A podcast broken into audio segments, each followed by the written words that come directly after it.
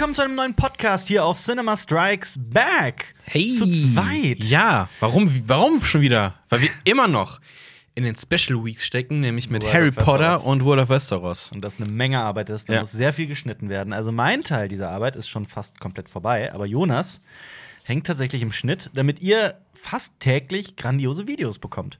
Aber wir machen nicht immer grandiose Videos. Wir können nicht immer auf 100% arbeiten. Manchmal machen wir so Podcasts, bei denen wir im Nachhinein denken, Na, Wow. Aber das ist ja jetzt nicht so oft passiert. Das war jetzt einmal. Das war jetzt das erste Mal, denn hier ist here is the thing. Wir haben eigentlich einen Podcast zu dritt aufgenommen. Wir haben ja noch den Jonas dabei sonst. Und wir haben uns tatsächlich mal ganz, ganz ähm, selbstreflexiv damit auseinandergesetzt und uns gedacht, nee, der, nein, der ist, der wird jetzt für alle Zeiten lost sein. Der ist ein bisschen zu assi. ich habe da einen rausgehauen. Das ging nicht. Du hast einen rausgehauen, das ging nicht. Ähm, aber ich fand die gesamte Idee dann im Ja. Nachhinein dann vielleicht doch nicht so ganz. Das, das Ding ist, die, ich glaube, die Grundidee war okay. Also, wir können ja sagen, worum es geht. Es ging um, um, um Kritik. Kritik an uns zu Venom. bewerten, zu, genau zu Venom, wie, wie die Kommentare so waren. Ja. Ähm, das Ding ist nur, weil wir halt gerade auch in, diesem, in dieser äh, fetten Produktion immer noch stecken, also viele Videos machen, hätte das, die Vorbereitung hätte mehr sein müssen. Mhm. Viel mehr, ja. Strukturiert. Und da, das machen wir vielleicht nochmal, das Video, Ja. äh, wo Dann wir auf richtig. Kritik. Da kamen noch ein paar mehr Kommentare übrigens, die auch gerne da Okay. rein können in die. Äh, Ja. ähm, Ja, aber dann können wir ja. Kritik, ja. Äh, also deswegen haben wir uns einfach nochmal hingesetzt und uns äh, gesagt, boah, das geht nicht wirklich. Wir machen jetzt einfach schnell einen neuen. denn heute ist Freitag. Und Heute- heute kommt dieser heute, Podcast, genau. ist heute, ist quasi live. Super spannend. Ähm, das machen wir auch so zum ersten Mal, aber wir haben ähm, äh, ein sehr ausführliches Cinema Flashback äh, auch gemacht. Das werden wir einfach nochmal mit Jonas nächste Woche machen. Mhm. Ich möchte nur als Filmtipp ausdrücklich ähm, The Wailing nochmal aussprechen, äh, den mir Jonas mitgebracht hat. Du kannst nicht sagen nochmal, weil Achso, ja. das ist im Giftschrank gelandet. Ja. The Wailing ist ein koreanischer Film, ne? Südkoreanischer Südkoreanischer genau. Film. Ja, ich glaube nicht, dass das aus Nordkorea kommt. Das stimmt. Geht um ein, um ein äh, Dorf, in dem auf ganz absurde und brutale Weise Menschen sterben und ein sehr unfähiger Polizist ähm, den Auftrag bekommt, quasi raus oder sich selbst auch den Auftrag gibt, Mhm. rauszufinden, was da passiert. Und plötzlich beginnt auch seine Tochter, sich wie eine Verrückte zu benehmen. Crazy. Ähm, sehr, sehr crazy. Sehr kompromissloser Film, Mhm. dem südkoreanischen Kino entsprechend. Und äh, Jonas hatte recht. Ich Brutal. ja, ja, doch, kann man, kann man so sagen. Ähm, aber auch viel witziger, als ich äh, das Mhm. in Erinnerung hatte. Äh, ich will jetzt nicht lügen, wann der Film rauskam, aber ich glaube. Der ist nicht so alt. Nee, nee, nee, dieses Jahr, letztes Jahr, irgendwie so. 16? Was? Ja, 2016. ja, oder ich was. glaube, 2016 könnte auch sein, ja. Irgendwie sowas. Also sehr neu. Ähm, und fantastisch. Also, wer den Film wirklich äh, äh, sich dafür interessiert, der sollte sich ihn auch ansehen. Suspiria habt ihr besprochen. Ja, wir waren äh, gestern, gestern? Vorgestern? Vorgestern, Vorgestern. schon waren wir, äh, haben wir äh, die Neuverfilmung von Suspiria geguckt. Also Jonas und ich waren drin. Ich sollte eigentlich auch kommen und ich wollte Stand's den Film Stau. unbedingt sehen. Vollsperrung. Ja. Und, äh, Sorry, so ist das in. Ich habe für eine Strecke, die 15 Minuten dauert in Köln, habe ich, ich will jetzt nicht lügen, 45 Minuten Hm. oder sowas gebraucht und äh, dadurch habe ich die, die Presseverführung verpasst. Schade, denn das war ein. Darf ich es überhaupt schon sagen? Ja, doch, der, der läuft hier, glaube ich, Mach's, schon in mach, mach's äh, vage. 1A, top. Daumen hoch. Ja. Kann man gucken, ist cool. Aber tatsächlich, ich muss gestehen, das ähm, Original nicht mehr vor Augen zu haben. Ich glaube, es mal gesehen zu haben vor x Jahren. Aber wenn, dann auch Cut, weil dieser Film war, glaube ich, auch äh, lange äh, nicht äh, richtig erhältlich. Es Mhm. gibt da diverse Fassungen, die man kaufen kann, die alle äh, verhunzt sind durch Ja. harten Cut. Ähm, Also das, das, das Original ist von 77, ein italienischer Klassiker. Dario Argento. Mhm. Und ähm, ich habe einen Lieblings-Fun-Fact zu Dario Argento. Ich weiß gar nicht, ob ich das schon mal erzählt habe. Nicht. das ist, ich glaube aber schon, ich habe das irgendwie in Erinnerung, dass äh, Dario Argento hat natürlich viele Filme, in denen er, ähm, in denen es vor allem um das Erwürgen geht. Mhm. Das Erwürgen von Frauen zum Beispiel. Und jedes Mal, wenn man eine, eine Detailaufnahme von seinen Händen sieht, in denen, mit denen er die, die, also die, die Figur eine Frau erwürgt, Ja. dann ist das Das ist ja- Dario Argento. Das ist ja wie Quentin Tarantino. Das ist wie Quentin Tarantino mit Füßen und so weiter. nee, aber der hat doch auch äh, gewirkt. Äh, Ach, stimmt, Diane Thurman- Kruger, Nee, Diane oder? Kruger hat er gewirkt oder was? Äh, Ich weiß es nicht mehr. Aber ja. Ich glaube, das war eine, eine Hommage darin, weil äh, Dario Argento. Lass mich dich würgen, denn äh, der Dude hat's auch hat gemacht. mit. Ja, das ist das. Ich glaube, das ist so ein bisschen Fetischismus. Ja, es gibt ja die Leute, die gerne choken. Ja, klar. Ähm, auf jeden Fall sehr interessanter Film, sehr bunt, sehr schräg. Ein Horrorfilm der, der, der sehr interessanten Sorte, würde ich mal behaupten. Ähm, wenn man es denn als Horror bezeichnen kann. Aber auch bei mir muss ich ganz ehrlich sagen, ich muss den jetzt die Woche noch mal gucken, denn es ist Original. 15 Jahre Ja. her, das Original, Ja. dass ich das Original gesehen habe. Ja, und das, das, das, Das Remake ist aber also ist großartig Ja. gefilmt. Also eine Amazon-Produktion tatsächlich. Mhm. Ähm, wobei ich nicht ganz genau weiß, haben die es jetzt nur gekauft? Weiß ich jetzt gerade nicht. Haben die es äh, in der Produktion in der, das Mhm. Buch einfach dann aufgekauft und so ein Kram. Ähm, aber Tilda Swanton ist dabei zum Beispiel. ja. ist ein Und, italienischer Film, ne? Äh, er spielt in Deutschland. In Deutschland. Wir haben äh, Jonas dann gefragt, boah, hoffentlich Nein, aber es ist, es ist ein italienisches Remake auch, oder? Also ein Äh, italienischer Regisseur, ja, Luca ja. Guadagnino Ja, oder wie der Aber heißt. ich glaube, produktionstechnisch, weil die haben doch in Berlin gedreht. Mhm. Es ist halt dann Co-Produktion, Mhm. diversen Sachen. Ähm, was wollte ich sagen? Was wollte ich sagen? Ähm, die eine, ich habe ihren Namen vergessen, aus ähm, Fifty Shades of Grey spielt mit. Ja, ja, ja. Wie heißt sie denn? Ja, ja, doch, ja, ja. Mhm. Ja? Ja, ja, klar, natürlich. Ja, Weißt du doch, wenn ich meine? natürlich, ja. Du meinst Anastasia Dings da. Nein. Nein? Was? Nein. Äh, Fifty Shades of Grey. Die Hauptdarstellerin, Dakota. Äh, Dakota Jones. Dakota Jones? Dakota Jones ist es, glaube ich, ja. Nicht, nicht Fanning. Nee, nicht Fanning. Es ist Dakota Jones, wenn ich mich Und äh, Dakota Johnson, sorry. Johnson. Dakota Johnson. die spielt mit und Die hat nämlich auch jetzt vor kurzem in Bad Times at the El Royale mitgespielt. Stimmt, der ist fantastisch, der Film. Ja, also der, der ist auch fantastisch. Das heißt, sie macht jetzt nur noch fantastische Filme. ja. Wieso? Ist Fifty Shades of Grey deiner Meinung nach nicht fantastisch? Ich glaube nicht, dass der in diesem Buch steht, was vor uns liegt. oh, da war der Da war die Übergang. Überleitung. Aber wollen wir, äh, wollen wir jetzt noch gerade die anderen Filme? Ja, ich habe nicht mehr so viel geguckt. Ich habe ähm, Black Panther. The Black Panther. The Black The. Es hat nichts mit der Marvel-Verfilmung zu tun. Es ist ein. Übrigens auch von 77. Der ist von 77. Er ist ein, ein, ein britischer Film, der sich ähm, mit der wahren Begebenheit eines Posträubers ähm, äh, äh, beschäftigt. Und der hat also Postämter nachts ausgeraubt und hat immer so eine schwarze Maske angezogen. Deswegen hat die Presse den Namen Black Panther gegeben. Und er entführt irgendwann, ähm, er auch über Jahre plant, ein 17-jähriges Mädchen. Ähm, und dann geht es halt um, um, um die, ein bisschen so um die Lösegeldübergabe und was so in dem Ganzen passiert. Es ist ein sehr, sehr trockener Film, sehr britisch. Es wird kaum gesprochen. Zäh? Ich glaube, es ist nicht so für, ach, guck mir jetzt mal Samstagabend einen netten Ja. Krimi an. Ja. Ist so ein Kriminalfall halt, aber er ist sehr trocken und äh, Mhm. etwas bedrückend halt auch. Ja. Ähm, Ich habe ähm, sehr, sehr, sehr 70er britisch irgendwie. Was ist dieses gewisse Feeling, auch dieses leicht entsättigte im Bild? Mhm. Kann man sich mal angucken. Donald Sumter spielt mit. Ne? Genau, der spielt äh, in Game of Thrones mit, Meister Lubin. der bei den Starks ist. ne? Genau. Ja. Im. Ähm, ja, interessant. Und weil man halt mit der Wahr. warmen Begebenheit, das ist, das ist schon krass, wenn man sich den Originalstory mal durchliest bei Wikipedia, den Eintrag zu, dem ganzen, zu der ganzen Sache. Der Film wurde ganz lang verboten, Ja. ähm, weil der sehr nah an den Originalgeschehnissen dran war, zeitlich. Also Mhm. 75, glaube ich, ist das passiert. Und 77 rum kam der Film. Ähm, wurde, dann, wurde dann wegen der Genauigkeit äh, geächtet, würde ich mal fast sagen. Und Weil der kam Film erst- sehr nah an den realen. ja, das ist so, als, keine Ahnung, als hättest du äh, am, am als, als hättest du 2002 einen einen Film über 9-11 vielleicht Ja, ja, ich gemacht verstehe, und was du meinst. Ja. das hat dieses Ausnutzen Es von hat was Geschmackloses, ja. hätte, ja. Ähm, und der kam erst vor ein paar Jahren halt wieder auf äh, Home Release, quasi DVD und so ein Kram raus. Mhm. Und aber seitdem äh, zählt er als äh, tatsächlich in Großbritannien als, als wichtiges Werk. Tatsächlich. Ja. Okay. Ähm, Donald Trump hat ja auch dann kurz darauf, haben wir festgestellt, dann noch ähm, in, in Pink Panther mitgespielt. Ja. Also erst Die Black Panther-Reihe. Panther und dann Pink Panther. Das, Meinst du, er wagt sich in, ähm, in Game of Thrones in einen Panther hinein? ja. Das macht er Das, bestimmt auch. und, dann, und dann gibt es das Panther Cinematic Universe. ja. Ich habe äh, so ziemlich äh, alle Harry Potter-Filme nochmal geguckt Mhm. für die Essays. Ähm, beziehungsweise pro Essay, also ich gucke für jeden Essay quasi die Filme nochmal. Mhm. Ähm, und jetzt, wo ich die nochmal sehe, weil ich habe die immer nur dann im Kino gesehen, als sie rauskamen und Mhm. tatsächlich danach, glaube ich, nicht nochmal. Also ich zähle nicht zu den Menschen, die den 17.000 Mal gucken. ähm, und ich muss sagen, jetzt, wo ich den nochmal gucke, finde ich äh, bisher der Gefangene von Azkaban am besten. Aber das nur so nebenbei. Der ist mit äh, Gary Oldman. Der ist, genau, der Ja. ist mit Gary Oldman. Der Gary Oldman kommt aber auch noch wieder. Ich weiß, du kennst dich da nicht so gut aus, ich weiß. Ja, aber da, da kommt der, da ist er groß, da, äh, ja. oder? Wenn ich mich, ich habe den, ich hab Ich den find- auch nur einmal gesehen. Nee, so richtig groß finde ich ihn erst in der Orden des Phönix, aber in Okay. äh, Gefangene von Azkaban kommt er auch viel vorher. Ja. Ähm, mein persönliches äh, Nicht-Lieblingswerk ist ja Feuerkelch. Aber gut, jedem äh, so, wie er möchte. Ähm, Jonas hat äh, zwei Katzenfilme gesehen, nämlich Street Cat named Bob. Das ist, äh, Ja. den habe ich zusammen mit ihm im Kino gesehen. Der hat den jetzt nochmal gesehen.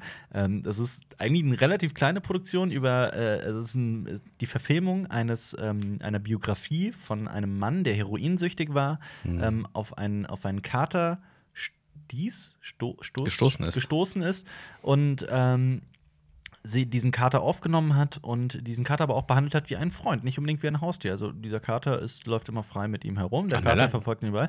An, anfangs Ja. eine Zeit lang an der Leine. Ähm, und dieser Kater hilft ihm dabei, seine, seine ganzen Probleme zu, zu bekämpfen. Mhm. Er ist obdachlos und heroinsüchtig. Es ba- basiert komplett auf einer wahren Begebenheit. So mehrere Bücher von, ne? Äh, ja, ich glaube schon. Ähm, ja, also ich fand den Film auch überraschend Gut. Gut, doch, Mhm. gut, ja. Also gerade so das, was, was ich fand, er hat nichts äh, beschönt, Mhm. nichts geschönt, was, was äh, die, die Suchtproblematik angeht. Das fand ich schon sehr Mhm. hart So, teilweise. äh, ja, aber es ist doch ganz gut, wenn es ein realistisches Bild Ja, aber es ist jetzt nicht unbedingt so was wie Requiem for a Dream, Aronofsky-mäßig, was, was so total deprimierend ist, auch, ja. äh, sondern einfach eine Oh. sehr nüchterne und, und, und echte, so kam es mir zumindest vor. Mhm. Ich weiß es nicht, ich war nie in der Situation, aber es fühlte sich sehr respektvoll Noch nicht. echt an. Ja, noch nicht. Äh, danach hat Jonas äh, Kedi gesehen. Kedi heißt auf Türkisch Katze und es ist eine, ein Dokumentarfilm über äh, Katzen in Istanbul, von denen es, wer schon mal in Istanbul war, weiß, dass es die zuhauf gibt. Ja.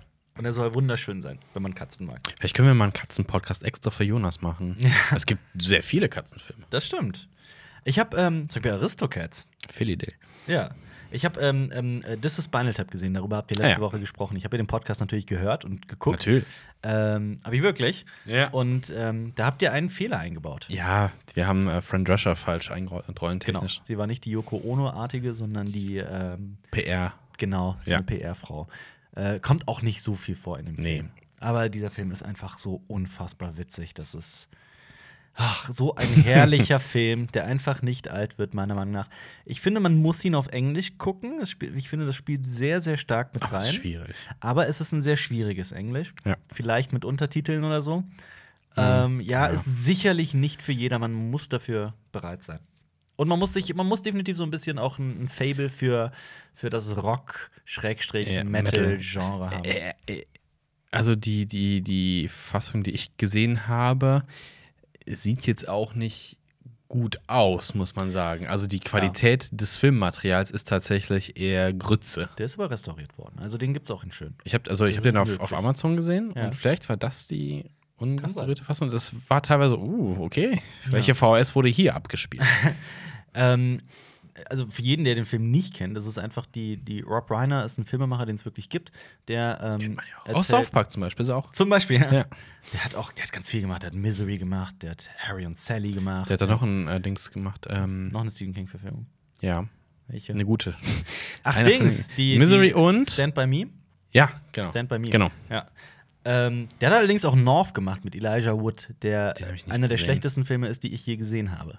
Der ist Wo viel, wo viel gehobelt wird, fallen noch Späne. Das stimmt. Aber auf jeden Fall spielt er, äh, äh, er spielt einen Filmemacher in diesem Film, der die erfolgreiche Hardrock, Glam Metal. Glam Metal, sehr schräge Band Spinal Tap verfolgt. Und diese Band gab es eigentlich wirklich. Es waren allerdings vier Comedians, die sich zusammengetan haben. Ja, Die haben Alben rausgebracht. ich weiß. Die Ja. haben auch. Ja. Äh, Also die haben Musik gemacht, aber waren halt vor allem Comedians und ähm, die haben quasi so einen, so einen Tourfilm ge Ja. gedreht, mit äh, sehr viele Sachen passieren. Und diese Band. Der klassische Rise and Fall einer Band. Genau. Und der Fall ist sehr tief. und Ja. sehr, sehr witzig. Ja. Finde ich.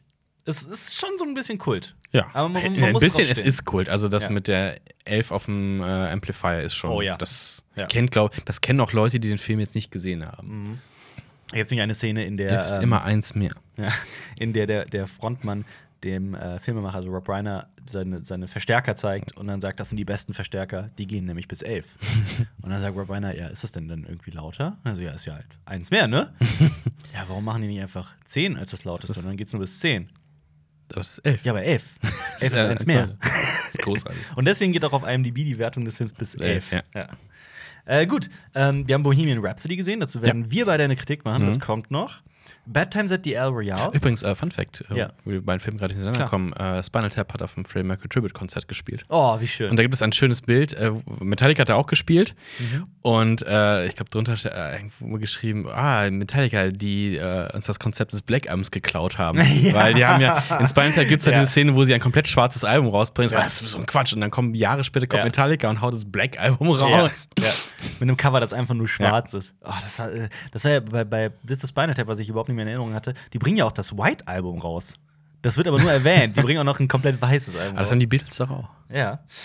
Ähm, gut, dann kommen wir zu Bad Times at the El Royale. Der lief, glaube ich, letzte Woche oder sowas im Kino an. Ja, ähm, hast du gesehen. Bei den, ja, habe ich gesehen. Kam bei den Kritiken so durchschnittlich an, würde ich Mhm. behaupten. Einige Sachen wurden sehr gelobt, andere Sachen wurden wieder kritisiert. Also, was immer kritisiert wurde, war die Länge des Films.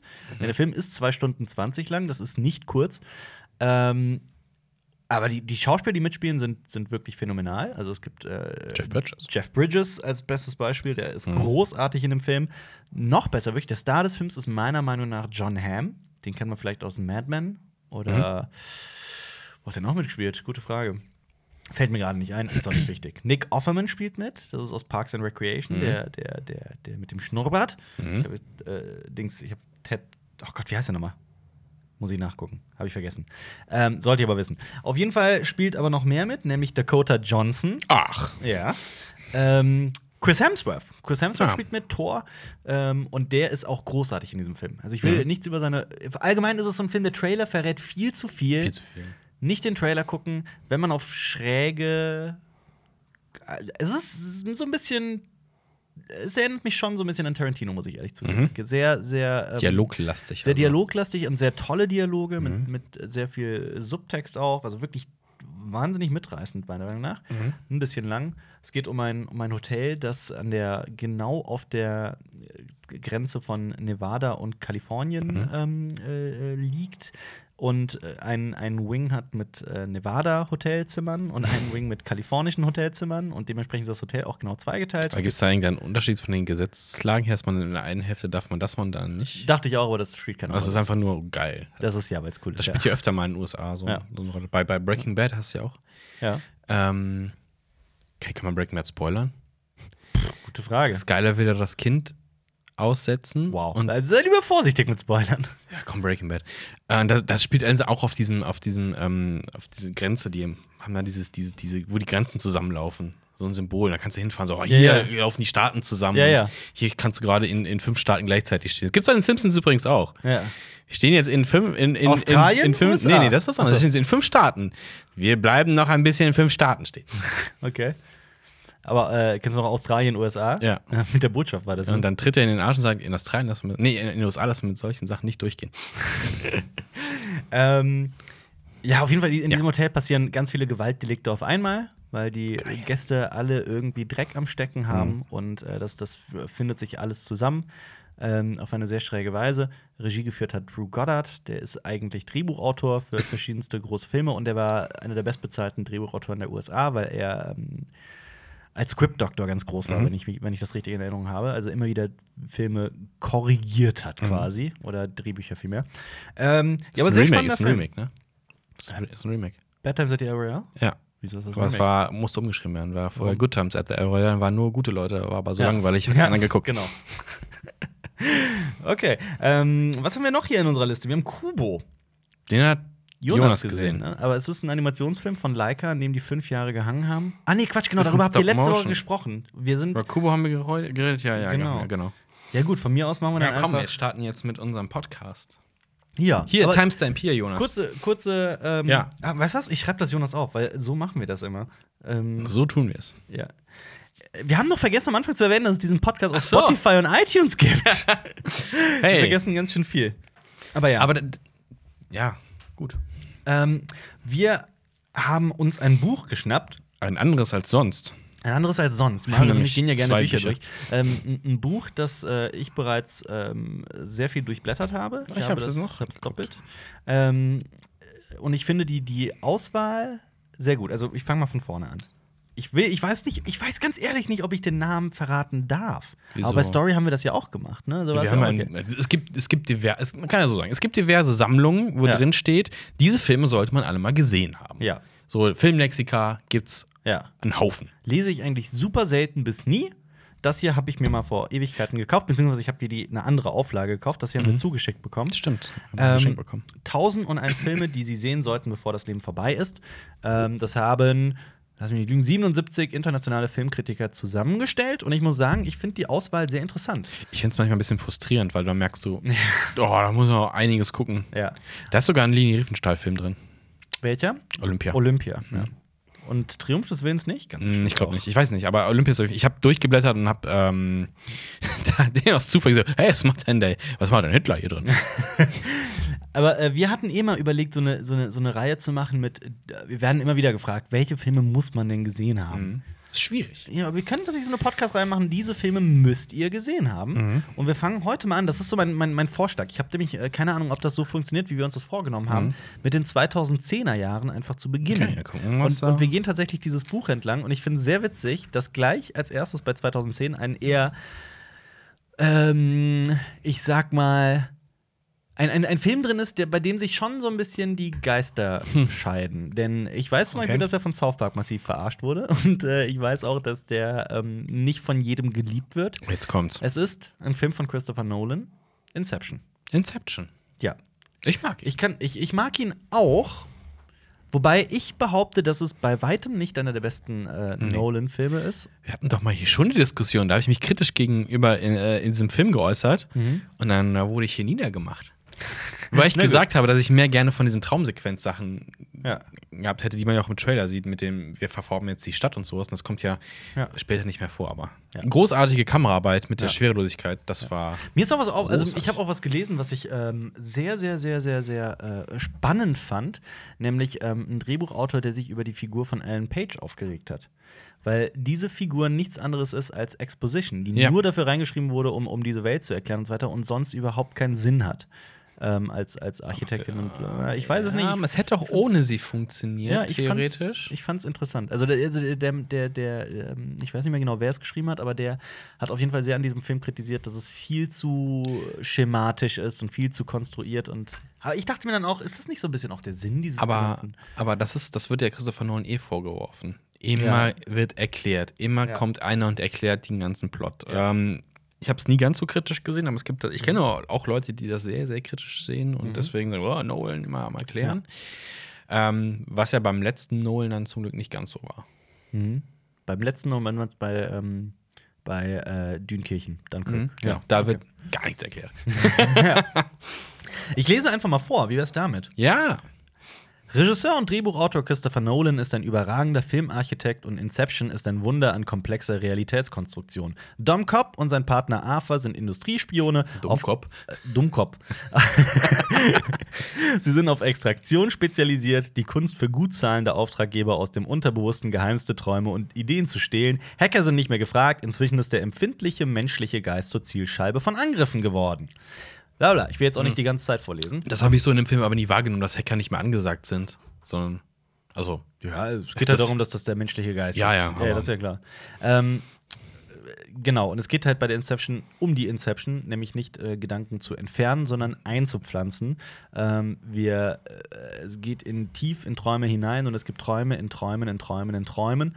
Mhm. Ähm, dazu gibt es auch den legendären Fun-Fact über die erste äh, Fernsehausstrahlung in China, wenn ich mich mit der. Einblendung, in welcher Phase wir uns da gerade in welcher befinden, welche- Traumebene sie sich genau. befinden mit, mit Texteinblendungen, fand ich sehr witzig. Mhm.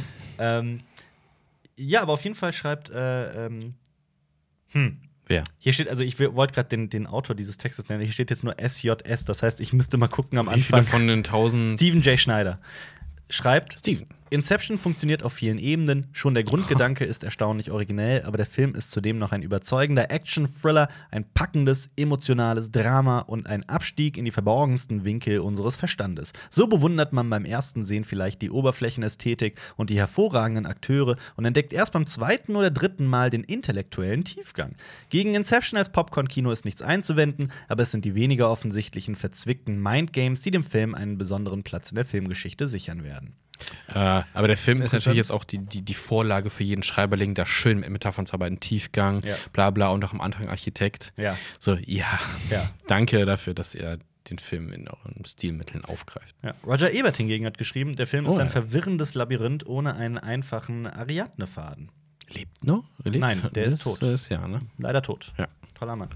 Gut, äh, Inception ist aber wahrscheinlich jedem ein absoluter Begriff. Äh, damit kommen wir zu The Ihr könnt, ja, ihr, könnt ja, ihr könnt ja immer in die Kommentare, ihr könnt euch so eine Liste machen und sagen, check, habe ich gesehen, dann sind es nur noch 1000 Filme jetzt, Ja. die ihr würde- gesehen haben müsst. Ich würde vorschlagen, dass wir hier ähm, Lass mal ein paar Perlen raussuchen, so was man nicht unbedingt gesehen hat. absolut. Wie wär's mit Cabin in the Woods? Dazu hast du doch bestimmt sehr viel zu erzählen. Wieso? Was? Ich habe ihn gesehen, ja, aber Ja. echt, Nee, ich nicht gedacht, dass der Film das- da drin steht. Das passt auch wunderbar gerade, weil Drew Goddard darin Regie geführt hat. Hm. Drew Goddard von Bad Times at the El Royale, der, der Regisseur. Das ist nämlich, glaube ich, soweit ich weiß, sein einziger Langfilm nach, äh, vor Bad Times at the El Royale. Mhm. Ähm, ich lese einfach mal den Text vor von EL. Danke, EL. Meine Güte, muss ich jetzt. Ist das, Von ist das, L- ist das, L- ist das Royale. wichtig, dass ich jetzt immer die. Nee, ich weiß nicht. Äh, es wäre schon respektvoll. Wir, wir zitieren jetzt äh, Person EL und der äh, Name ist. Der Name ist, ja, gut. Äh, ich behaupte einfach äh, Elias Liebknecht. Ja. Elias Liebknecht schreibt. Joss Whedons The Cabin in the Werden wir Woods. jetzt verklagt für falsches Zitieren? Joss Whedons The Cabin in the Woods. Joss Whedon, äh, der Avengers 1 Regisseur, hat äh, darin und Justice League ähm, äh, hat darin ähm, hat das Ganze produziert. Joss Whedons The Cabin in the Woods ist ein verteufelt cleverer Horrorfilm mit einem unerwarteten dramaturgischen Kniff und gehört damit zu den großen Überraschungen des neueren Kinos. Der Film beginnt ziemlich klischeehaft mit einer Gruppe attraktiver College-Studenten, Ja. die in einer abgelegenen Hütte ein vergnügliches Wochenende verbringen wollen. Gleichzeitig sitzen in einer Schaltzentrale zwei geschniegelte Managertypen vor Bildschirmen und überwachen das Geschehen. Was sie mit den arglosen Teenies zu tun haben, erschließt sich erst im Verlauf der Geschichte, als aus der Party in der Hütte längst ein Blutbad geworden ist. Drew Goddard führt mit gnadenloser Effizienz Regie. Co-Autor und Produzent ist Buffy-Erfinder, Buffy-Erfinder, stimmt, und äh, Avengers-Regisseur Joss Whedon. Wie Buffy spielt Cabin in the Woods mit den Konventionen des Genres, ist Ja. aber zugleich ein ernstzunehmender Horrorschocker. Mit seinen blutigen Opferszenarien stellt er zudem die heikle Frage, warum das Publikum immer wieder das Bedürfnis hat, sich der filmischen Darstellung von Gewalt und Angst auszusetzen. Cabin in the Woods ist ein kluges Genre-Experiment und packt einen gleichzeitig bei tief sitzenden Instinkten. Punkt. Wunderschön zusammengefasst. Ja, Ähm, hält ja auch den Weltrekord für das meiste, stimmt, das war. für das meiste Kunstblut, das je in einem Film verwendet Die wurde. schütten das ja da aus. Also ich, Ja. Badewannenweise. Literweise. LKW-Ladungsweise. Ja. Äh, ja, interessanter Film auf jeden Fall. ja. Ich glaube, habe ich zweimal gesehen. Mhm. Ähm, spielt natürlich mit den ganzen Klassikern wie, wie, wie, wie, wie, wie, wie, wie, wie, wie, äh, Bitte. äh, Sam Raimi-Film. Tanz der Teufel. Tanz der Teufel. Ja. Ähm, und wie viel anderen Filmen, die in, in, in Wäldern und Hütten spielen. Cabin Fever gibt es da noch. Und Mhm. Ja. all diese Sachen, die man ja klischeeartig eigentlich gar nicht mehr sehen möchte. Dieses, boah, komm, wir fahren zur Hütte und uh, Mhm. Ja. und dann kommt dieser Film daher und setzt dem Ganzen diese Ebene auf und Mhm. das ist schon, das ist, das ist eine coole Idee gewesen Absolut. auf jeden Fall. Erfrischend. Chris, Chris Hemsworth spielt auch mit. Stimmt. Und ähm, ich finde, man könnte mal einen ist- wunderbaren Filmabend machen, in dem man zuerst äh, Cabin in the Woods guckt und danach Tucker and Dale vs. Evil.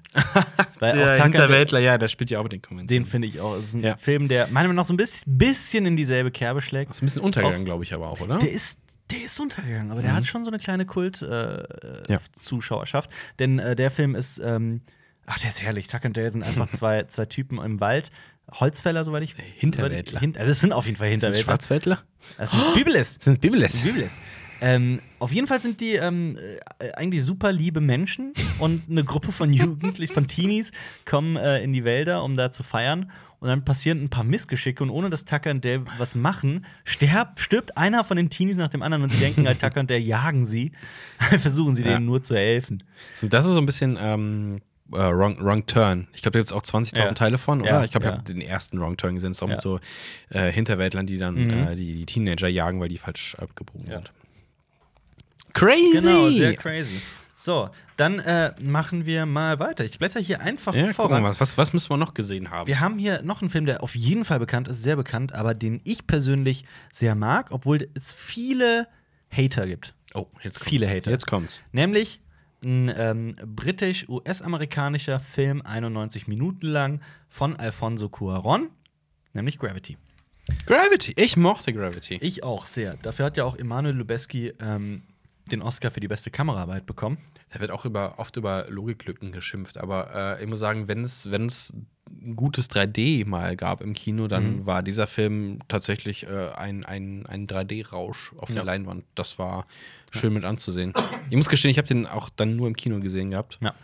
Ich auch. Ähm, aber ich war, Mich hat der sehr gefesselt. um ich fand den, ich fand den cool. Ähm, vor allem, das war der, das war der Startschuss für Lubeskis Oscar-Run. Der hat, äh, so, wenn ich das jetzt richtig in Erinnerung habe, dreimal hintereinander dann den Oscar für die beste Kamera gewonnen. Nämlich für, für den, für Birdman, glaube ich, und für ähm, Children of Men nicht, Nee. eben nicht, obwohl er es da verdient hätte, wenn ich Ja, war das auch lange vorher. Der hat auch äh, Revenant. Revenant hat, Ja. hat er auch den Oscar gewonnen, völlig zu Recht. Äh, ich lese einfach mal wieder vor.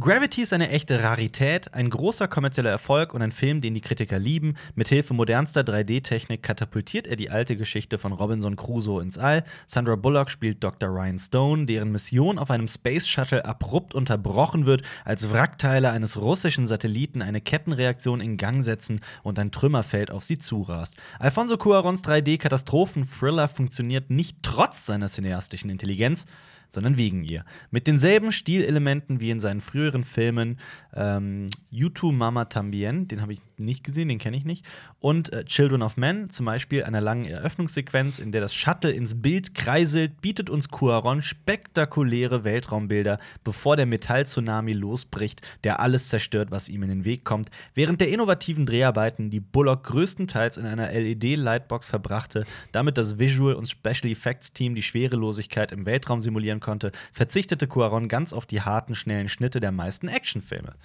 Absolut wahr. Ja. Auch ein Punkt, den wir immer wieder und immer wieder äh, erwähnen. Ähm, wir haben Zeit, uns in Stones katastrophale Lage einzufühlen und mit ihr zu zittern, als das Trümmerfeld sich noch einmal nähert. George Clooney als charmanter Captain und Bullock als taffe Wissenschaftlerin machen die Schwächen des Drehbuchs mehr als wett. Tough. Bullock, Ja. tough, definitiv ja, tough. sie, Ja. sie, sie entwickelt sich dazu. Ja, das stimmt. Ähm, mehr als wett. Bullock reicht zwar nicht an Sigourney Weavers Ripley heran, daran kann auch niemand. Äh, Es ist, nur weil es im Weltraum Ja. es ist, es hakt. Also ich finde auch gerade eben den Robinson Crusoe-Vergleich. Ja, der- bis- der hakt Das auch, ist ja. so, ja, sie ist nicht Jahre im Weltraum Auf jeden und Fall, ja. muss da Sachen gibt auch craften. Freitag oder sowas. Ähm, äh, bla bla bla. Moment, Moment, Moment, wo war ich stehen geblieben? Bullock reicht zwar nicht an Sigourney Weavers Ripley heran, aber sie verleiht ihrer Figur genügend menschliche Züge, um sie zu einer der wenigen glaubwürdigen Sci-Fi-Heldinnen zu machen. Am stärksten ist sie in den ruhigeren Momenten, vor allem in einer aufschlussreichen Szene, die erahnen lässt, warum sie überhaupt ins Weltall fliegen wollte. Als Stone später Kontakt zu einem Unbekannten auf der Erde aufnehmen kann, hört sie Hundegebell und ein schreiendes Baby. Das Rätsel löst sich in Jonas Cuarons Kurzfilm Anin Gag, der uns äh, ans andere Ende der Funkverbindung versetzt, wo ein Inuit-Fischer in Grönland mit eigenen Problemen kämpft. Ich will nach Grönland. Ich träume von. Grönland. Ja, Ein, ein, ja, machen wir weiter. ja, also bisher kann man ja sagen, wir- muss man alles gesehen haben. äh, Ihr Marius- könnt wieder einen Haken setzen äh, bei diesem Film, falls ihr den gesehen habt. Marius, was ist denn mit Filmen, die, ähm, die, die wir nicht gesehen haben? Wo ich zum Beispiel, äh, hier, sind, hier sind definitiv einige Filme drin, die ich noch nicht gesehen Ja, habe, die ich auf noch jeden alle, Fall. alle nachholen muss. Ähm, was, Was macht Jonas Ressel hier? Crasher, Podcast Crasher, Podcast Crasher. Hallo Wow. Jonas. Jonas war- Ressel stürmte rein und äh, ja. schrieb Podcast Crasher. Jonas, komm mal her. Komm mal Hier her, ist ein Jonas. Film, den du bestimmt gesehen hast. Hast du diesen Film ge rechts gesehen? Äh, Blau ist eine warme Farbe. Ganz Leider genau. Nicht. Ah, Ähm, nicht, okay. Aber äh, die große Schönheit, La Grande Bellezza, Ja. habe ich mir äh, vor kurzem geholt. Den schaue ich bald. Okay, dann tu das Ja. und sag mir, ob der gut ist. Ist das Blau ist eine schöne Farbe nicht ein Teenager-Drama, wo es um lesbische Beziehungen geht? Ganz genau. Ähm, ich habe nämlich ähm, einen sehr guten Freund, von, dem, von dessen Filmgeschmack ich äh, sehr, sehr viel halte. Der hat mir diesen Film dring wärmstens empfohlen. Ich glaube, Also, der ist auf Netflix. Der ist auf Netflix. Ich glaube, ich muss den, ich Oder muss auf, Film auf Amazon. Eigentlich auf einer Er ist der halt- Streamplattform befindet sich dieser Film tatsächlich. Er ist ein bisschen länger, er ist drei Stunden lang. Wow. Kommt aus äh, Frankreich, Belgien und Spanien. Drama aber, ne? Es ist ein Drama, Mhm, ja. Ähm, Blau ist eine warme Farbe. Ich kann ja einfach mal den Text vorlesen. Blau ist eine warme Farbe, der Film, der 2013 aus heiterem Himmel beim Filmfestival in Cannes die Goldene Palme gewann. Da schon wieder, da schon wieder. Weißt du, es geht um Blau und das schreibt aus heiterem Himmel. Oh, Alter, das ist wirklich. Äh, Schichterte Kritiker ein, brach ein Tabu nach dem anderen. Für heftige Diskussionen sorgte eine explizite lesbische Sexszene und sorgte bei seinem Erscheinen für Wirbel, als es zum Streit zwischen dem Regisseur und einer der Hauptdarstellerinnen kam. So erwartete niemand, dass die Goldene Palme zwischen Regisseur Abdelaziz Superlativ Keshish und den beiden Stars geteilt würde.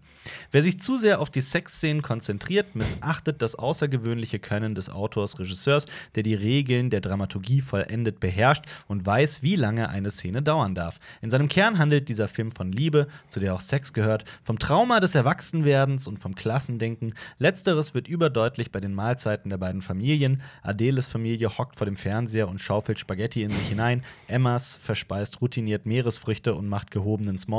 Doch vor allem ist der Film eine Analyse romantischer und sexueller Besessenheit, manchmal unausgegoren, fast immer dem Untergang geweiht, aber dennoch ganz und gar unwiderstehlich. Kishis selbstbewusste Darstellung vom Anfang und Ende der Erotik und all den scheinbar trivialen Momenten dazwischen ergibt einen fesselnden Film, der unsere Aufmerksamkeit erfordert und belohnt. Das klingt schön. Gut, ähm, dann, dann lese ich aber noch gerade den, den Text vor zu Die große Schönheit, von dem Jonas gerade eben gesprochen hat. Ähm, nach seinem unbeholfenen Ausflug in die USA mit Cheyenne, This Must Be the Place, kehrte Paolo Sorrentino, ah, der hat auch Dings gemacht jetzt vor kurzem, ähm, den Film über das e ewige Jugend. Mhm. Ja. Äh, kehrte Paolo Sorrentino nach Italien zurück und setzte seine kritische Betrachtung der dortigen Oberschicht fort. Doch während Il Divo die Korruption der politischen Klasse Italiens attackierte, verkörpert durch Giulio Andreotti, Andreotti nimmt sich die große Schönheit Roms kulturelle Elite vor. Also, das ist jetzt, das jetzt ein Einführungstext ähm, über die große Schönheit. So heißt La Grande Bellezza auf Deutsch aus dem Jahr 2013.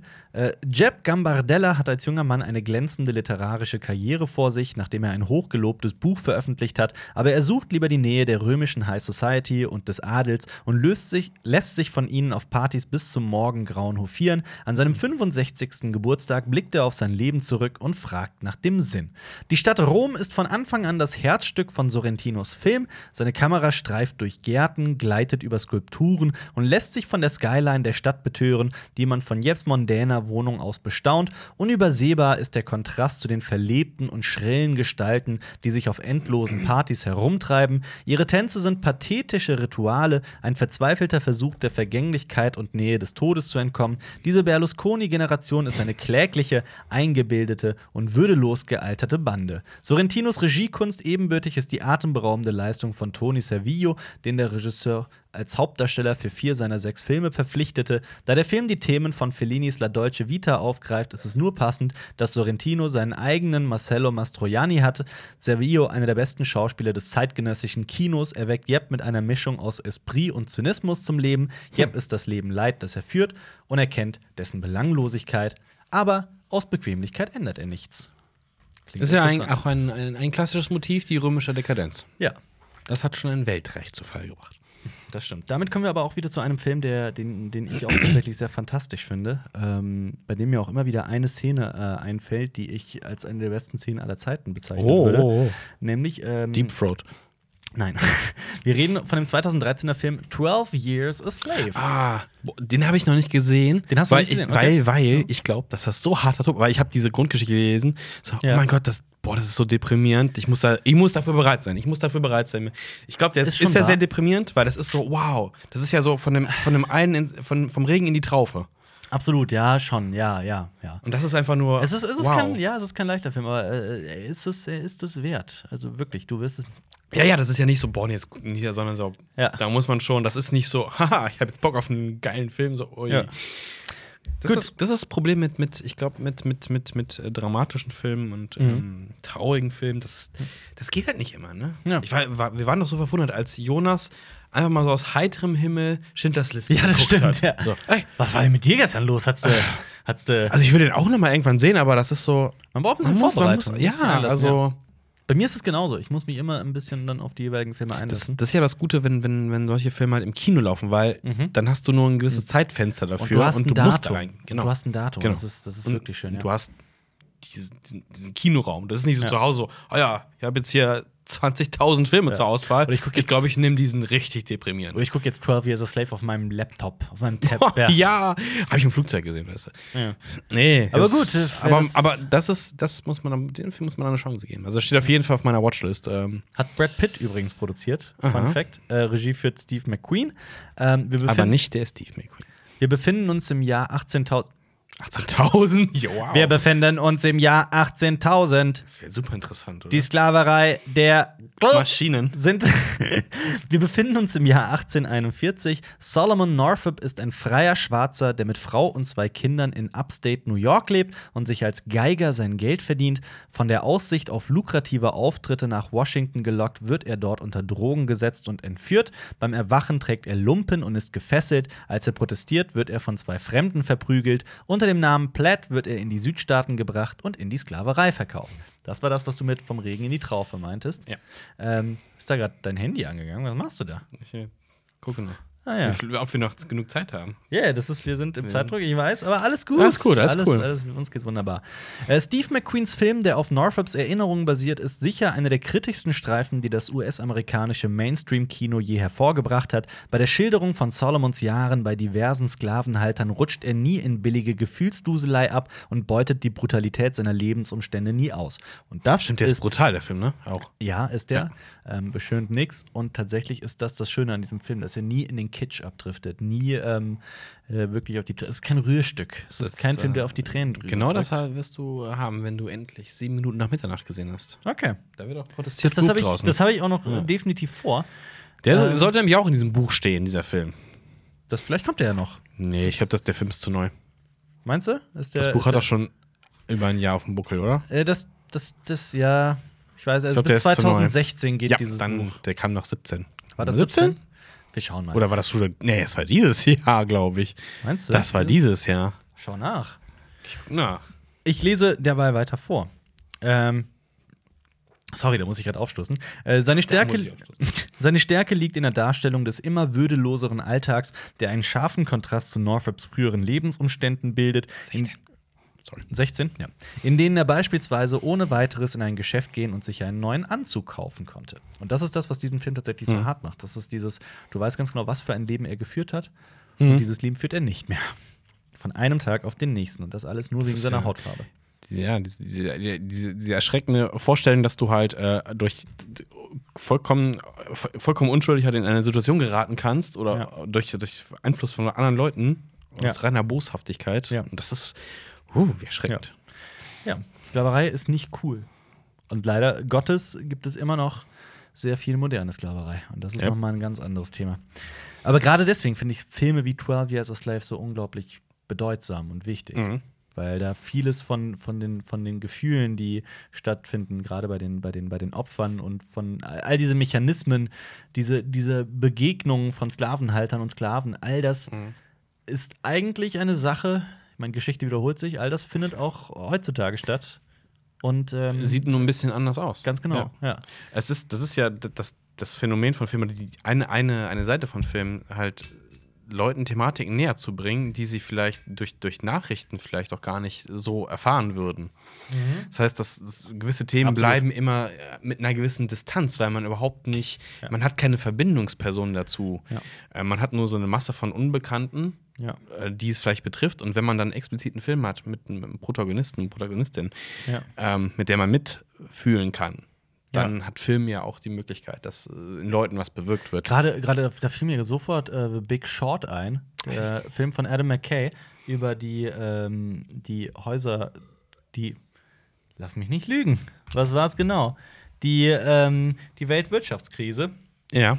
Das ist mit den Badewannenerklärungen. die ganz genau mit, Ja. mit Margot Robbie, der einen sehr, sehr komplizierten Sachverhalt auch ähm, einfach erklärt hat. Und Mhm. teilweise auch gesagt hat, so, wenn ihr euch jetzt, wenn, wenn euch jetzt der Kopf raucht, dann ist es okay. Das ist nämlich genau Ja. der Sinn der Sache. Ähm, genau, ich will jetzt nicht äh, äh, lügen. Das war nicht Margot Robbie, oder? Doch, Äh, doch. Doch, es war Margot Was? Robbie. Nee? Doch, die war, die war nackt in der Badewanne. Man sieht aller nix, allerdings Nee, nee, nichts. aber ich, ich wusste mir, ich, wie gesagt, ich habe den Film nicht gesehen. Genau, The Big Short ist aus dem Jahr 2015. Ähm, New York im Jahr 2005, der Dollar ist stark, die Wirtschaft boomt. An der Wall Street werden jeden Tag aus neue Börsen- und Wertpapiergeschäfte in gigantischem Umfang getätigt. Mit immer komplexer werdenden Immobilienprodukten, hervorragenden Renditen und vermeintlich minimalem Risiko werden selbst Arbeitslose zu Villenbesitzern und den Maklern, Versicherern und Bankenbossen winkt das schnelle Geld. Übrigens gerade ganz aktuell auch die Cum-Ex. Äh, ähm, äh, Fälle, Affäre, ja. die, die Affäre, die äh, den europäischen, äh, die die Europäische Union 55 Milliarden Euro mindestens Kostet gekostet dem hat. deutschen Staat? Nee, Quatsch, dem europäischen insgesamt. Äh, Ich glaube, äh, ja, allein in Deutschland waren es, glaube ich, 30 Milliarden oder sowas in den letzten Jahren. Ähm, eigentlich seit 2013 oder sowas nicht möglich, aber dann, dann ähm, ist halt irgendwie jetzt gerade ans Licht gekommen. Mhm. Und es ist halt auch tatsächlich so ein, so ein, so ein Börsentrick, der so kompliziert ist, dass es Mhm. ein Normalo einfach nicht verstehen kann. Ich habe mich da ein bisschen reingearbeitet und äh, ich könnte das versuchen jetzt zu wiederholen, aber es ist wirklich sehr, sehr komplex. Genau wie. Aber- ähm, Aber das war ja, der Sinn der Sache. Es war ja so komplex und so gewieft, dass selbst das, das, das, ähm, das Finanzamt es nicht geblickt Mhm. hat, es nicht gecheckt hat, nicht gemerkt hat. Und irgendwann kam es ins Licht und da war schon alles zu spät. Also auf jeden Fall ist die Kurzfassung, dass man, ähm, dass sich drei Leute zusammengetan haben, um ähm, für einen Betrag, den man von der Steuer zurückerstattet, über einen Trick ähm, dass das doppelt zurückerstattet wird. Die haben quasi tatsächlich so, ein, so, ein, so, ein, so eine Steuerrückerstattung verdoppelt Hm. und dadurch immer ähm, die doppelte Steuer zurückbekommen. Also tatsächlich Geld aus dem Staat gezogen, das so gar nicht für sie da sein sollte. ja. Und da, das waren Unsummen.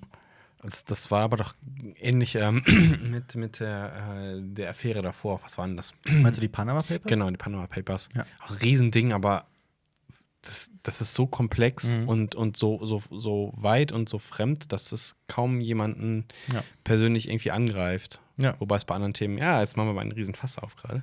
Ja.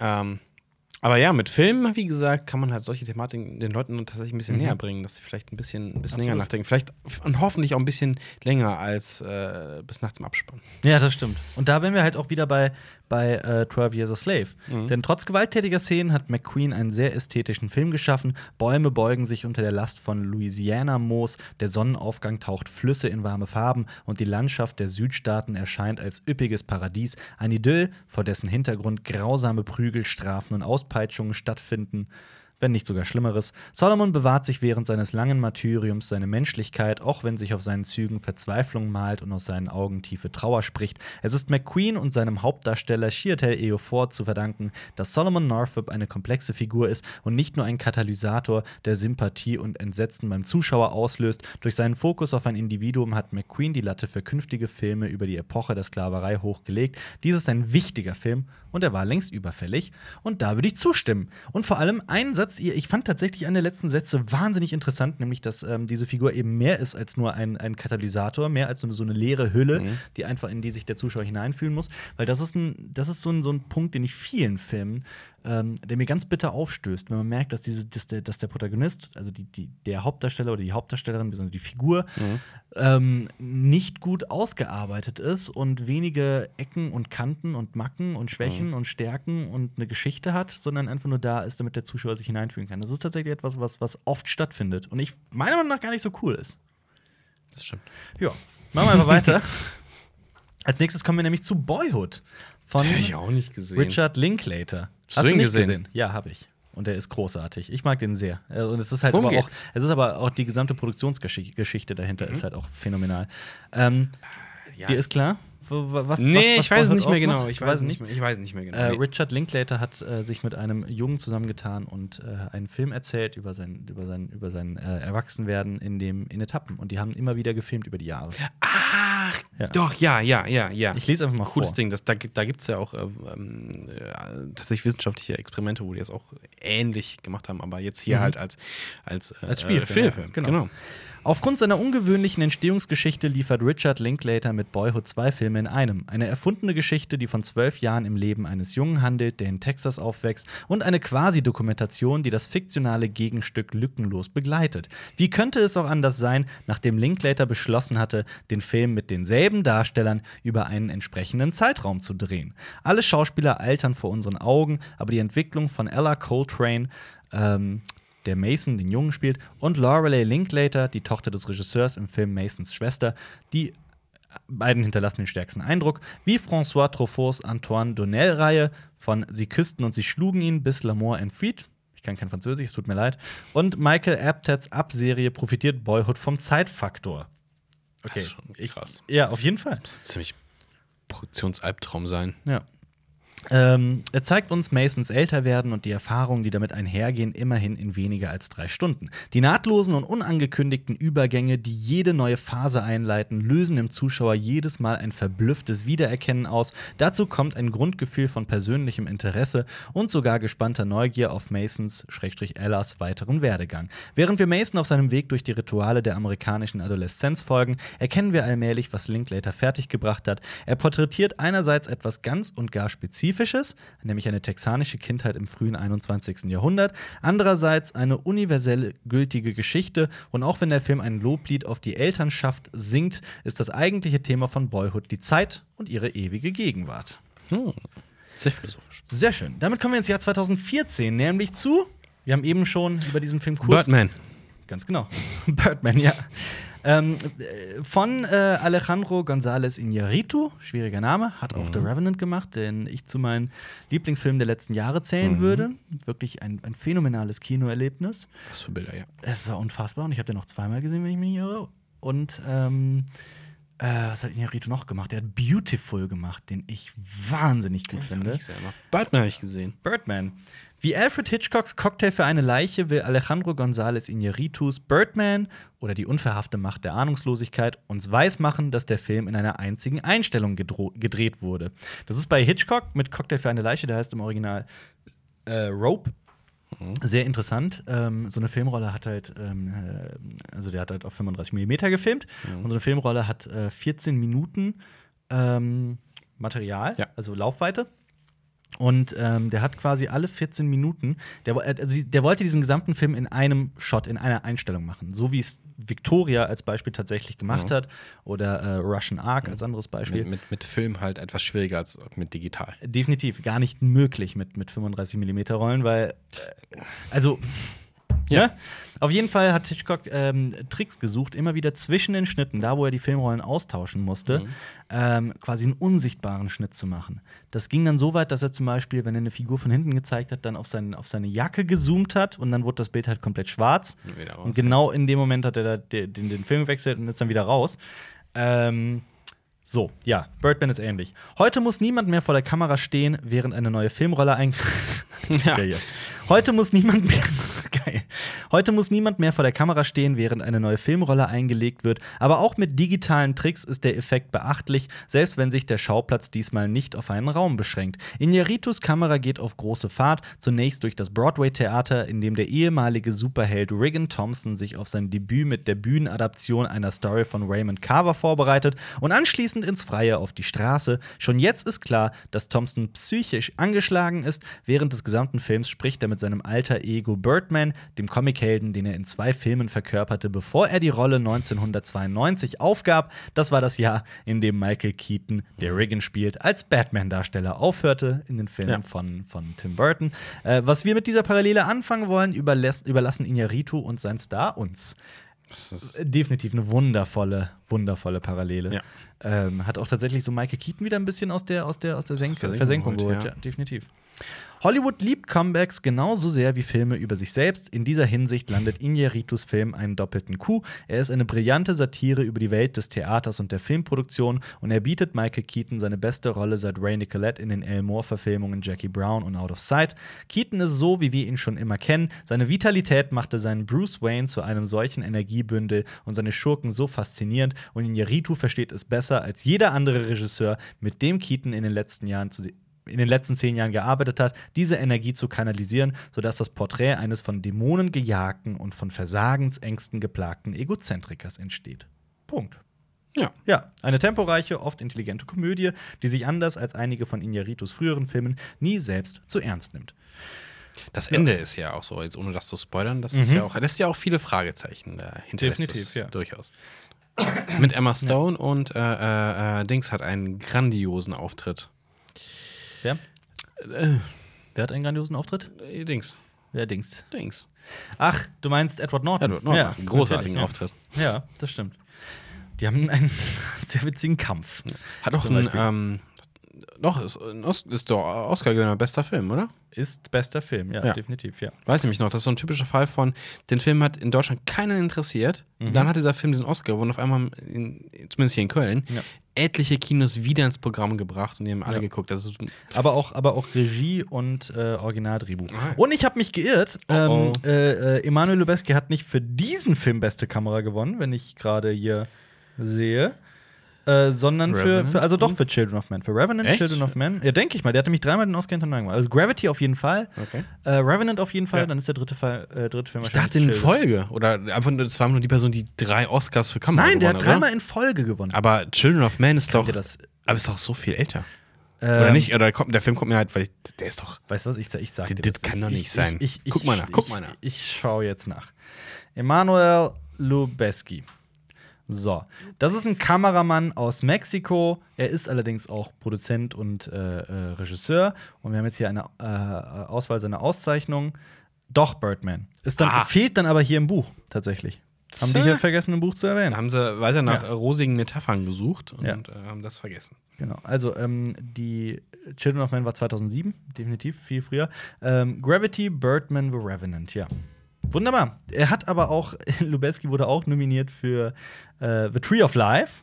Mhm. Den sollte man hier eigentlich auch direkt in die 2010er packen, äh, 2010er Film packen.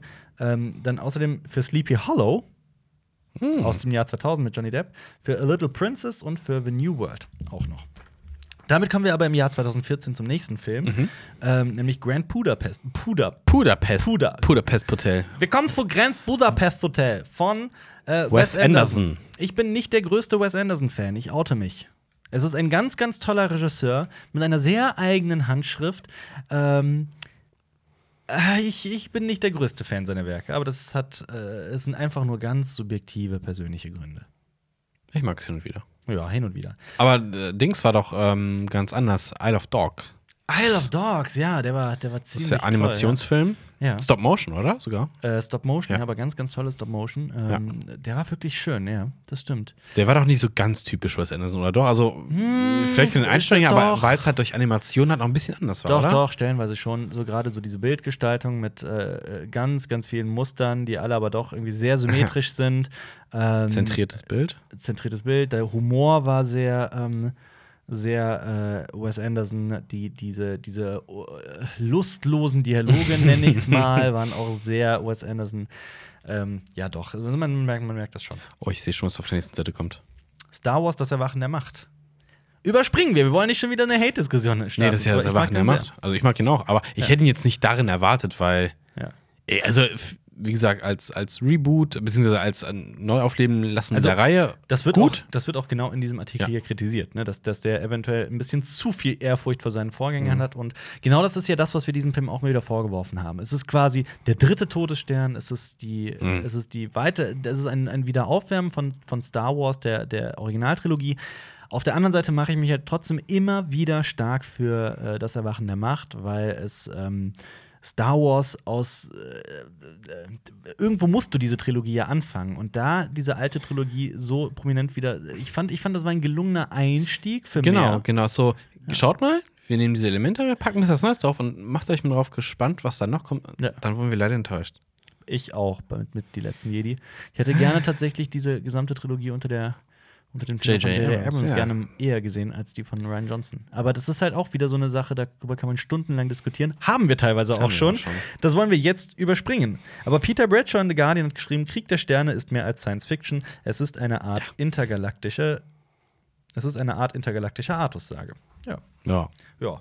ja. Dann kommen wir aber auch tatsächlich zu The Revenant. Ich glaube, dazu Ah. müssen wir auch kaum noch was sagen. Eine der intensivsten Kinoszenen, die ich jemals erlebt habe. Die Bärenszene. Ohne Scheiß, das war, boah, das war, Das war- auch Produktionstechnisch einfach großartig gelöst. Also, wie haben das gemacht? Wie das haben das gemacht. und gemacht, dann, und jetzt kommt wieder die Sache, ne? Alle schimpfen immer, dass wir CGI verteufeln. Die ganz, diese Szene ist äh, CGI. ja. Und zwar phänomenales CGI. Und ja. großartig gelöst. Und da sieht man, wofür man dieses Instrument hat. Ja. Und äh, es ist allerdings auch, auch von der gesamten Produktion einfach ein unglaubliches Werk, was, was die Kameraarbeit angeht. Ist, die ist, das ist einzigartig. Und mit schönen Zufällen. Auf jeden diesen, Fall. Mhm. diesen Lawinenabgang, in dem, den haben sie aus Zufall, der wurde nicht äh, filmtechnisch ausgelöst oder sonst irgendwas. Den haben sie dann einfach mitgenommen, das äh, gefilmt und mitgenommen. Äh, großartig. auch Und so Leonardo ein- DiCaprio, Ja. man sagt, er hat ja hier den Oscar gewonnen tatsächlich, äh, nach, äh, boah, wie vielen Nominierungen und Ja. sagt, er hätte schon längst hier ähm, Ja. äh, vorher äh, für über zehn Jahren einen Oscar kriegen sollen. Gilbert Für Grape. Boys, nee. Gilbert Grape. Gilbert Grape, genau. Ich finde, dafür hat er schon ja. längst den ja. Oscar. Ähm, und die hat er ihn bekommen, wo man sagt, es ist nicht seine stärkste Rolle gewesen. Also er hätte ihn für anderes eher bekommen müssen als hier. Ja. das dann viel kritisiert wird. Er hat ihn bekommen, damit er endlich einen kriegt. Es Aber ist- er ist, Ey, es ist, meiner Meinung nach ist auch Tom Hardy der Star dieses Films. Ich finde Tom der Hardy hat- phänomenal. aber er hat viel weniger Screentime halt. Ne? Der hat nicht so viel weniger. Er ist auch der. Ja, gut, äh, find- ja, ja, ich weiß, Ja. ich weiß, ich kenne seine Rolle und Ja. äh, man versteht ihn aber auch kaum. Das ist das Problem, er hat einen krassen Dialekt, also, da, also darauf so ein Dieser, dieser Film wurde aber auch, soweit ich weiß, nur in natürlichem Licht gedreht. Und ich glaube, allein über die Kameraarbeit könnte man wirklich jahrelang. Ähm, Gibt es auch eine Plansequenz am Anfang drin? die Wie gesagt, die ist, Zufälle.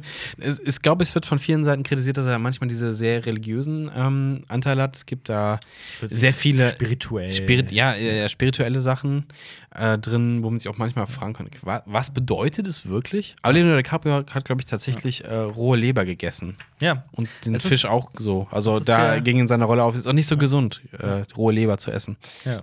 Es ist ähm, Hugh Glass, die äh, Geschichte von einem, von einem, von einem Felljäger, ähm, der, der quasi von einem Bär angegriffen, Bären angegriffen wird, verletzt ist, im Wald ist und wieder zurückfinden muss. Zurückgelassen wird. zum zurückgelassen wird, genau.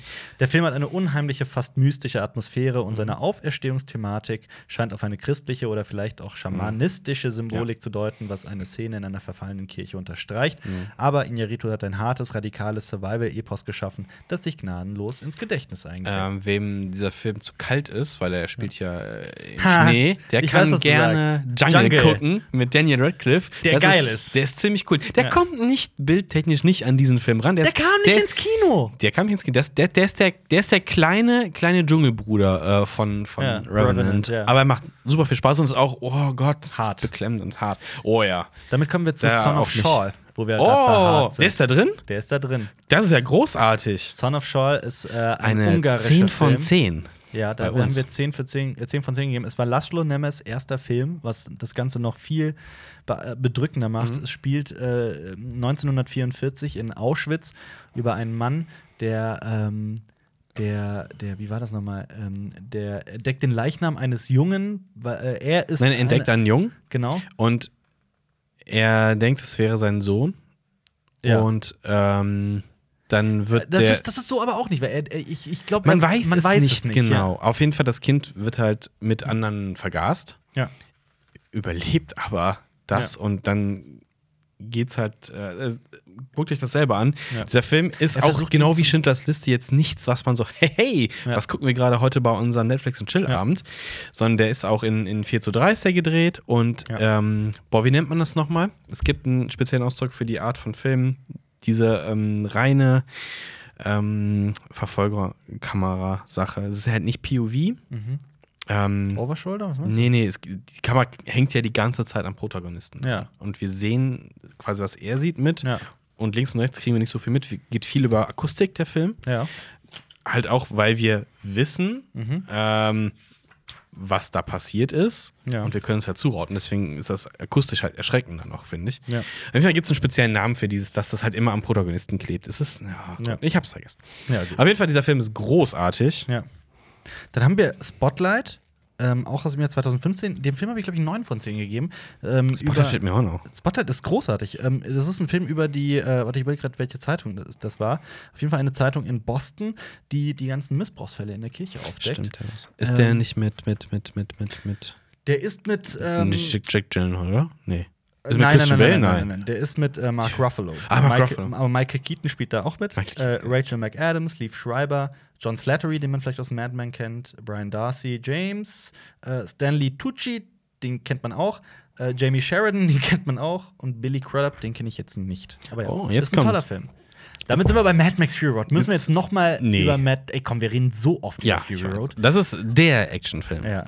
Genauso Victoria, über den sprechen wir auch sehr oft. Ja. Aber es ist schön, dass ein deutscher Film hier drin ist, von Sebastian Schipper mit äh, Frederik Lau.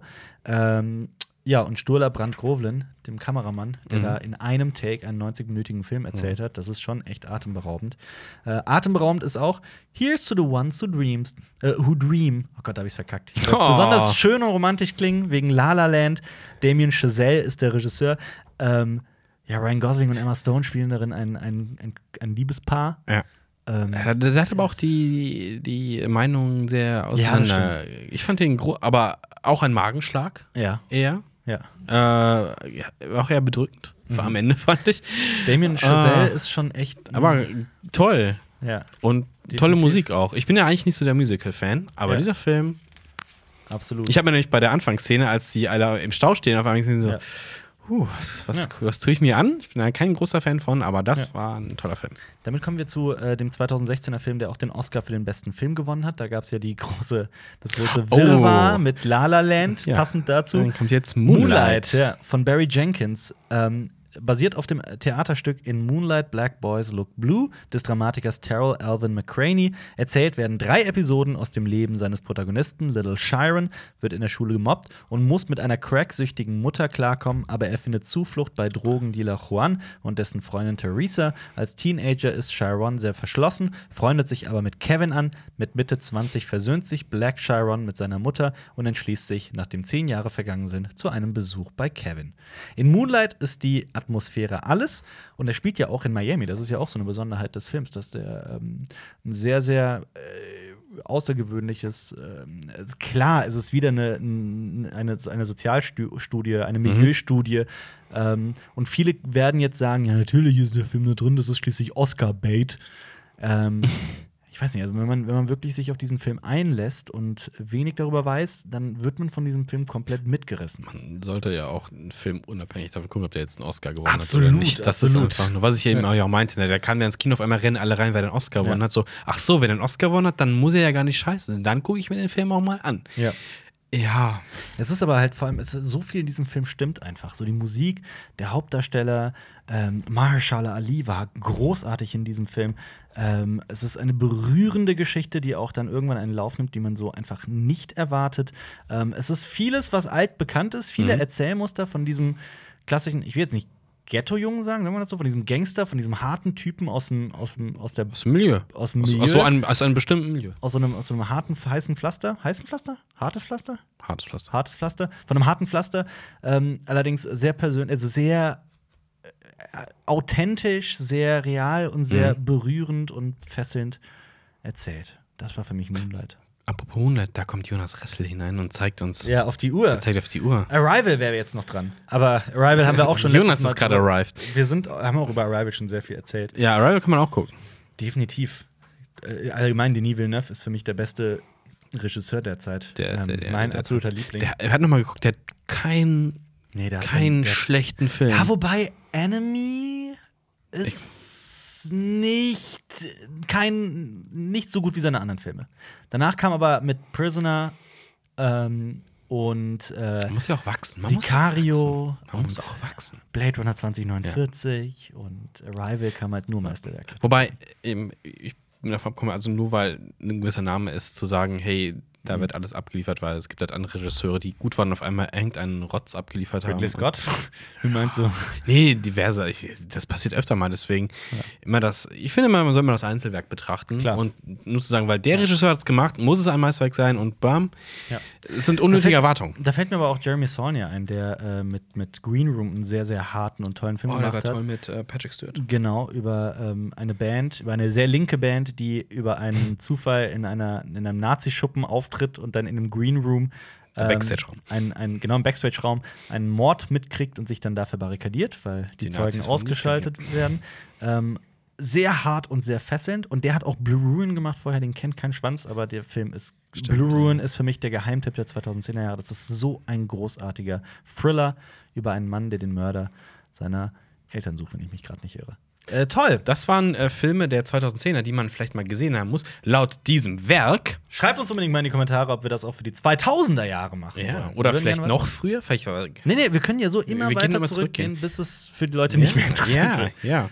Aber ja, schreibt uns das gerne mal in die Kommentare. Und schreibt uns äh, euren Highlight-Film der 2010er Welchen Film der die Kommentare. 2010er haben wir vergessen? Schreibt, falls ihr auf YouTube zuguckt, schreibt uns das in die Kommentare. Und ansonsten abonniert Cinema Strikes Back auf YouTube, verfolgt uns sonst auch auf Spotify und iTunes und so weiter. Und äh, ich hoffe, ihr hattet Spaß mit diesem wunderbaren Podcast.